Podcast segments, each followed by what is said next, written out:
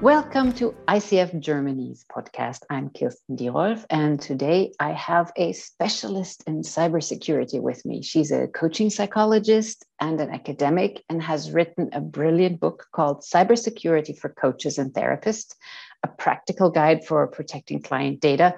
We're going to put the link to the Amazon, um, to the book in the chat. So, welcome, Alexandra Fouracres. I'm so glad to be able to talk to you. This is going to be so useful for our audience. Thank you so much for inviting me, Kirsten. I'm really looking forward to talking on your podcast. Yes, I think this is completely it's, such an important topic on so many different levels. Um, the scams that people are um, subjected to. And I think the very importantly, uh, how do we protect our clients' data? And I think you have a lot of insights and tips around those. Um, and maybe we could start by talking about the scams. What are what what are some of the scams that you've experienced that are against professional, and how do we protect ourselves against those? Yeah, exactly. No, that's perfect summary. So, cybercrime has proliferated and it invades all aspects of our life at this point, including if we're working as a coach or a therapist or a researcher handling confidential data, it's starting to really also be more visible in how it impacts us as well. So, in terms of scams, there's been a number of different scams that have been reported in, and some professional bodies have actually started to be more transparent about that, which I think is a really good future step. So it could be things like stories about you've been offered something that sounds really good might be something you've always wanted to be keynote speaker as a, at a presentation or to write a book chapter or appear on a really important podcast and of course, it's something that you want to do. So you might be enticed into applying, saying that you'd like to participate. And then later on, you might receive out of the blue a request for money towards that. And you might be given a story about, you know, can you help us with the costs up front for this uh, initiative? So that's one example. Another example is you're contacted by someone who wants to book a series of sessions for someone they want to they want to help. Um, and here's an example of how they appeal to your nature as, as a practitioner. They know you want to help people, so you'll dive right in. You might even make a contract for them and agree to take some kind of prepayment. And then later on, that might be cancelled by them. And perhaps a final example is you might be given, um, you might be contacted by people offering you to be on a special register or have uh, to get some special uh, clients. Uh, or some unique services that will help you build your practice. And then and then of course you're invited to also pay for that and, and something something then uh, isn't delivered as a result. So that's just some of the examples that have come up. And i mean i personally i think i have experienced all three. Ah, so I, I, I think this is more common than we think. And it's so important that you're you're raising this here. I, I remember i was invited to a conference in India where I was going to be given an award for my lifetime ex- experience or something. And I was like, I have never heard of you people. It's like, mm-hmm. if this is such an important thing, I probably should have heard about this. And so I investigated, and actually, um, a friend of mine who did then end up going had a nice time in India, but she just spent a lot of money for a very useless award basically. I mean she mm-hmm. had fun. She met interesting people and and it wasn't it wasn't like a complete waste of time but um, i was glad that i checked this beforehand. Yeah and it's it's it's really great to share these examples. So thank you for that. And i think it's really important. So you know, when it comes it comes to cybersecurity, to prevent yourself falling for these things, there's two aspects always. There's this defense, and then there's this. Uh, you know, we also need to learn how to respond. So if that something does happen, that we're also ready to to deal with the aftermath. So, you know, defending ourselves from these kind of things, exactly as you've done. You know, look out for some red flags. Look out for things that might not be quite as they seem and dig into that. Always be if someone is offering you something never be afraid to go and double check it. Also never be afraid to call someone back. Go and really check out mm. the company find a number that you might trust and call that back. So you're looking for red flags using your instinct these kind of principles. And, and these are things i try to unpack in the book also in detail because if you can unpack the elements of one scam, then it can help you protect yourself from any kind of story that comes in your way. So that's quite important. And then on the response side, if something does happen and you do become victim for something, then you know some of the advice I would give would be keep a cool head. It has happened. You've got to now deal with it. So getting yourself ready to do that is, is really vital. And then things like calling your bank, you know, making sure if there's something they can do to support you through that and, and they will have some perhaps tips for you on next steps as well. So there's some different things you can do also to react there. Yeah. And scams is an important topic right? Because we haven't started yet talking about the client data aspect, but if you're impacted by a scam, there is a fallout from that. There's your reputation, your business might be offline, could be quite damaging to you um, emotionally or mentally, and mm. you hmm. might have to then sort of dig through that as, as a practitioner. Yeah, and I, and I think um, what's what seems to me very important is that we talk about this because mm. everybody can become a victim of a scam. It's not that you're stupid or um, right. naive or whatever you think you are. It, it's just these people, they know how to prey on our good instincts in a way. Exactly, that's very true. And there's a scam for everyone. So it doesn't matter, you know, how clued up you think you are or ready you are for the stories. There, there might be something that someone says to you in that time and place, you'll fall for it. So that's why I have in the book also a number of case studies where I try to unpack, you know, different scenarios where you could still fall for something or you could still end up taking an action that would lead to someone being on your computer and doing something because in that time and space you haven't made the decision that that has protected you. Um, and this is why we need a layered defense when it comes to cybersecurity. So we need to protect ourselves from start to end from the router we have our internet connected to to our wi-fi to also you know how we secure our calls how we secure all the data on our on our devices. I should use the word devices not computer because we do need to talk about phones tablets computers equally. And then you know down to how we log into something that we've secured that how we've stored the data and how we're backing it up. So we need layers across all of those factors just to keep ourselves as protected as possible. So, so i guess the, the first layer is the human layer yeah the maybe or the last i don't know. Yeah exactly. So as, as you've done with this scam example and if we look so if we go on to also think about a financial fraud scam where someone sends you a fake invoice you're also involved in paying that invoice. Then the problem is that invoice might be quite convincing so it might be for services that you typically would expect it to expect mm-hmm. to pay in practice. So and you might be busy and you might just execute it because it feels like you know that's business as usual. And then later on you might get a call from the supplier asking where their money is. And when you go back and look the invoice you had wasn't there was something abnormal about it. And perhaps the payment details had changed and you've actually paid a fraudster instead of the original supplier. So that's that's an example for, of, of payment fraud which is mm-hmm. uh, often that one particularly invoice fraud. And there's things you can do there also to defend yourself such as always take really good care with your invoices. Look for anomalies in the um, the formatting in the payment date the amounts. In any time someone changes their beneficiary account be really really really careful check it all is the country still as you expect it? Are you is there anything abnormal with the name?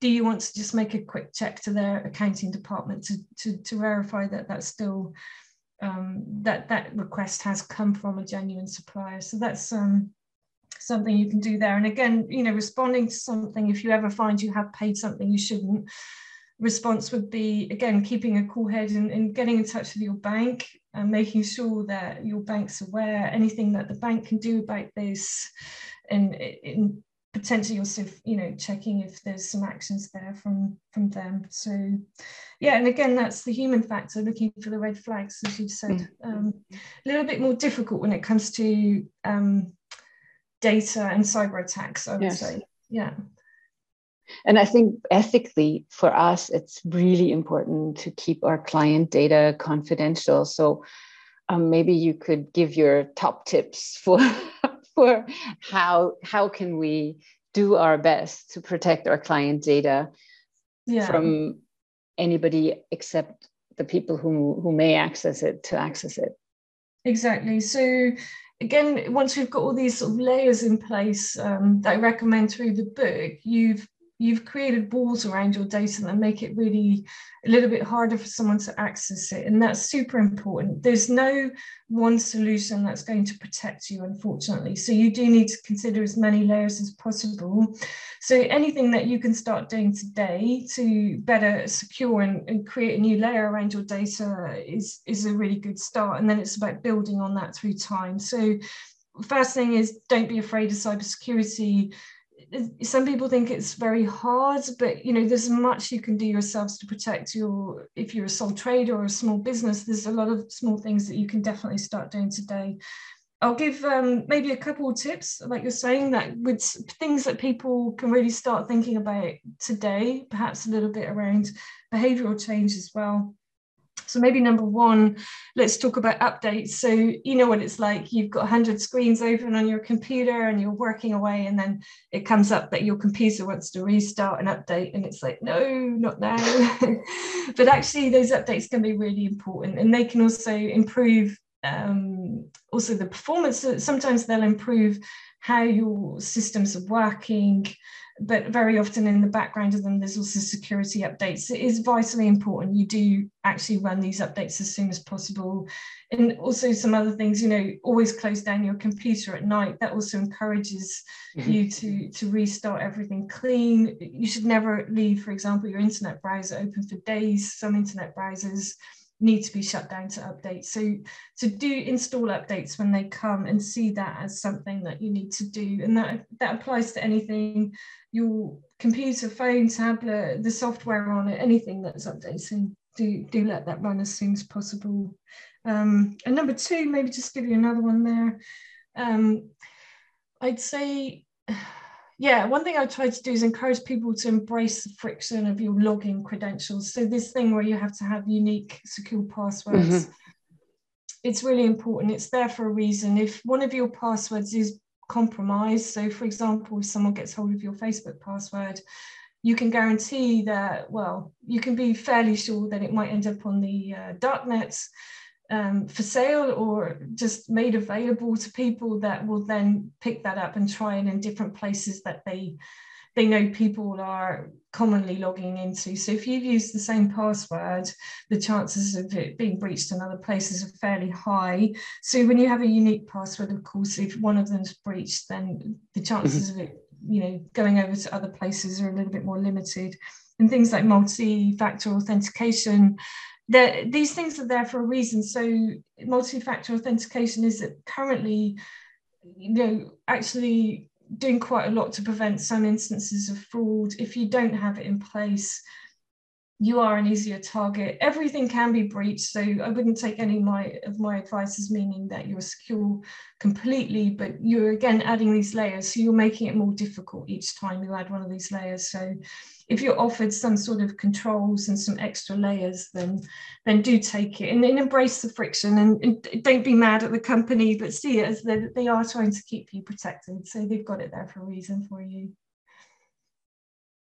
And I, think what what keeps people from doing it is this oh my god how am i going to remember all these different passwords is there mm. something that you can recommend there's a lot of government agencies across the world that are currently recommending people to use a password, um, how would you say, uh, a vault or a storage uh, system. So you can check for your country, you know, you can look up sort of the security agencies in your country if they're also recommending it. But in America and the UK, for example, and many other countries I've seen, they are recommending you you take up sort of password storage um, provider and you use that to put these kind of complex passwords into. And their logic for that is they would prefer the logic is that you're less likely to be hacked if you're using a complex unique password across different services that you log into. Whereas if you're using a simple one that you can remember in your head then you the chances are that you will be you will be breached so mm-hmm. for them it's better that you do use something where you're storing all these complex passwords and you can if you're worried still about that being breached, which it very much can be, and they have been, so password vaults and storage uh, services have been breached. So one thing you can do is partially store the password. So if there's part of it you can remember yourself, then, you know, I don't know, sort of partially adding the password into the vault and keep the bit that you can remember to yourself, um, or you can split them out across different entries. You can, you can think of some unique ways to help make it even more complex if someone got into that, for example. Um, but these are recommended at the moment by many um, security authorities. And just keep an eye out for when, if there's a day when they're no longer recommended. The, the cases with cybersecurity that everything that we put in place to mitigate cybercrime, someone's out there trying to then crack it or breach it or or bring it down. So all this advice can change over time, but currently there is some some advice towards using something like that so that mm-hmm. you can keep all these complex passwords. Mm-hmm. Mm-hmm. I mean, I have a friend who has the password to her computer attached to with a post-it to her computer. So maybe that is like the first thing to stop doing. yeah, and that's a good example of also people that one of the issues I have with password vaults and storage, you know, software is that sometimes you can download the passwords and that concerns me. So never do that. Never keep a copy of your passwords on your computer. Um, someone on this call is probably doing that. And as you say, don't keep it on a post-it note on, on the computer either. It, at the end of the day, you, there's just these small things that you can do to improve the security. You should also not really have other people accessing your computer at all if you're using mm. client data. It's as simple as that. So you know, keeping we have ethics guidelines and we have codes of conduct. So sometimes just about extending or reflection on how to apply to apply those. They don't give a lot of detail on how to secure data, for example, but they give us the starting point that we need to do it. So it's up to us to then, you know, research the best ways and, and, and to do that further. And your example of your friend. So everyone on this call, if you think of something that you can pass on as a tip to another person and pay it forward, that would be fantastic. So who could you have a conversation with to pass on one cybersecurity tip that might help them be more secure in the in the future? And it could be also a family member or a colleague or mm. someone that's a little bit vulnerable perhaps and, and could, could do with a little bit of support on that front. It kind of seems to me like the first thing is no one can get into your computer, period. Yeah. and then yeah and, and then if somebody gets into your computer is there anything that we can do to um, secure you know keep them from accessing our client data? It's definitely or is that even recommendable? Yeah. Yeah. Yeah no agreed. So basically it's about having all the layers. So if you've made sure you're using a, a, router that's been secured so for example if you don't know what your router password is you probably haven't looked for some time at, at your settings on that, then your Wi-Fi should be secured. Then you should have enough security software on your computer that it's real-time scanning any immediate threats. And you should be locking your computer at all times. You should not be letting others use it. And the same again as for your phone and your tablet, if you're if they're connected also in any way to your client data. Also, just think about the other devices in your home. The weakest link on your network is how someone can get in. So that could be also a really old um, camera, security camera you have in your home that's linked to the internet that doesn't have any more security updates and has been running for 10 years and and someone manages to find a vulnerability in that, they get into your network and then they find their way into your computer. So it can be quite a challenge to make sure you've got enough things set up there to prevent that. If they do make it into your computer, then you do need to you know consider how you've saved your client data have you password protected it? Have you kept it anonymized? That that's the first steps, of course, but it might not be enough. I could probably within five minutes tell most practitioners who their clients are because there's just ways for me to correlate data and mm-hmm.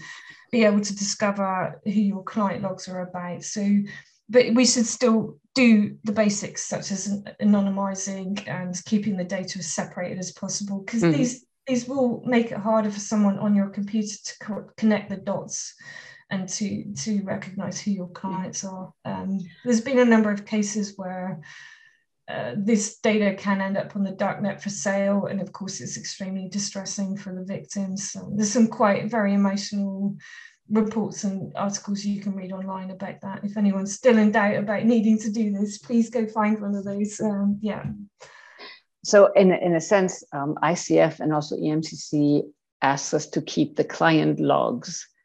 And I mm-hmm. guess these need to be super duper protected because we have either the client's initials or the client's full name and email address. And um, even if, if I understand you correctly, even if we have just the initials, by day that we also need to write down.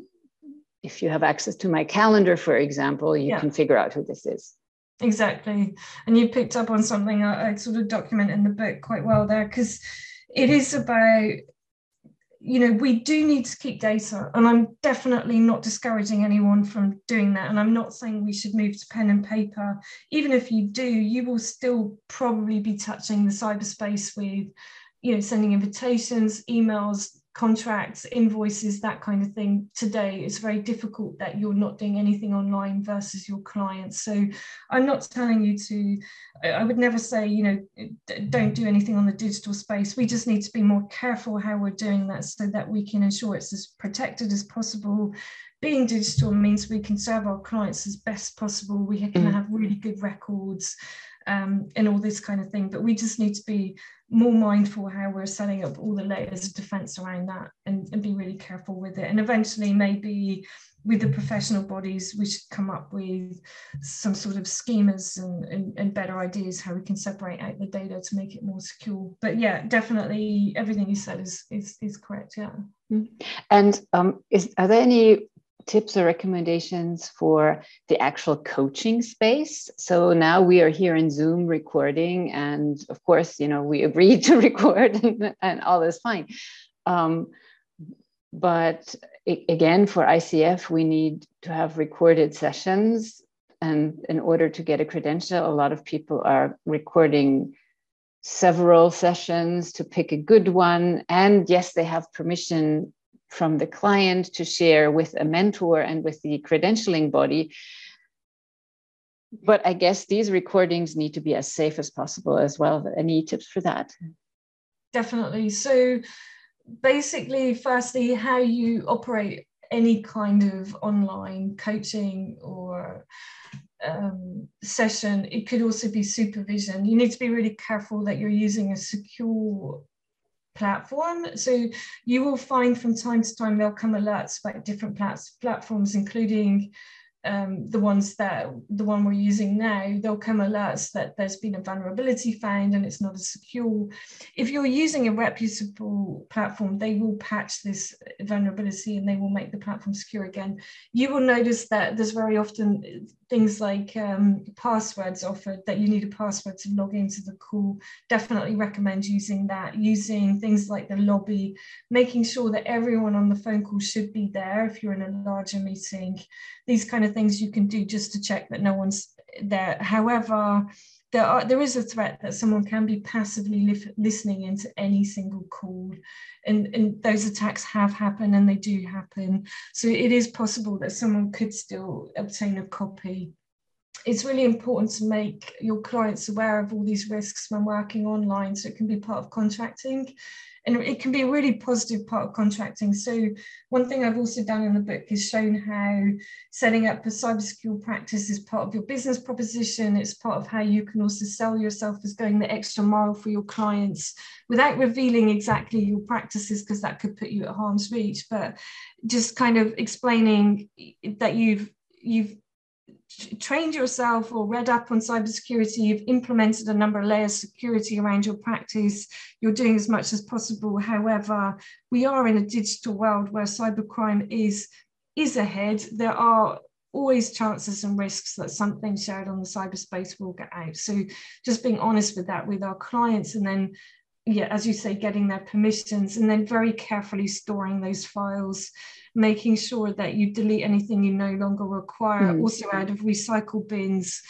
making sure also when your retention period for any kind of data is over, really get rid of uh, everything and make sure you've got a schedule for that. I would imagine there's quite a few people listening to this that you don't really plan when you're purging your files after the retention period's over, for example. So there's something to consider how you will schedule in and how you will activate that yeah and how you how you remind yourself of it you know, because we're all like yeah. super busy and, and then knowing okay three years are over i need to delete exactly and also remembering probably, that yeah exactly and also there's a sense of pride that comes with you know you've coached this many hours and you've had these experiences there's a sense of pride maybe that comes for some people with having those records but if the if the retention period's over get rid of it get it off because you you you are responsible for for keeping that data safe. So just keep the data you absolutely have to um, and when it's no longer needed then then uh, it's time for it to go yeah.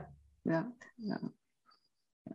I mean ethically i would only have data that i can share with my client and um, maybe it's even safer to have the client have the data and not you because I mean, what do you want with client data through, from three or four or five years ago? If it if it has any content, you don't need it. The client needs it.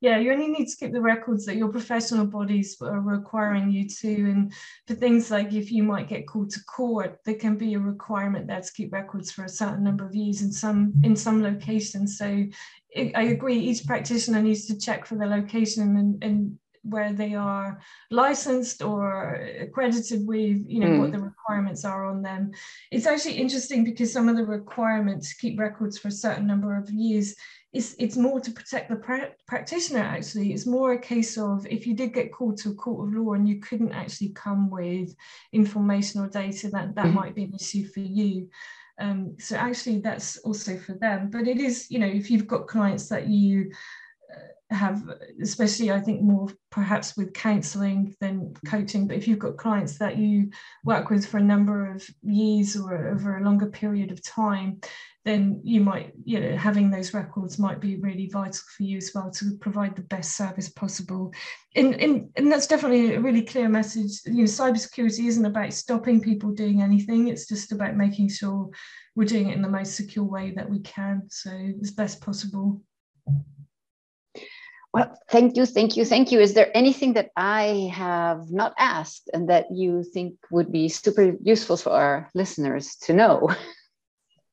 That's a really good question. I think, um, yeah, just don't be afraid of the topic. So, really, I think it's great that you've opened up this conversation. It's really hard to cover a lot in in a short period of time, but I hope that people have learned something from this or been kind of encouraged to to dig a bit further. Perhaps a final tip next time you see an alert from somewhere like your bank or an authority read it and start learning why you're start thinking about why am i getting this alert? It probably means something happened and they're really making an effort to protect me. So don't just scroll through the um, the fraud warning from the bank for example but but give it a good read and have a think about what the implications are if, mm. if that had happened to you and what what in your security? Have you got in place that would help you avoid that or prevent that happening? So and yeah and also thank you for inviting me today. It's been really great.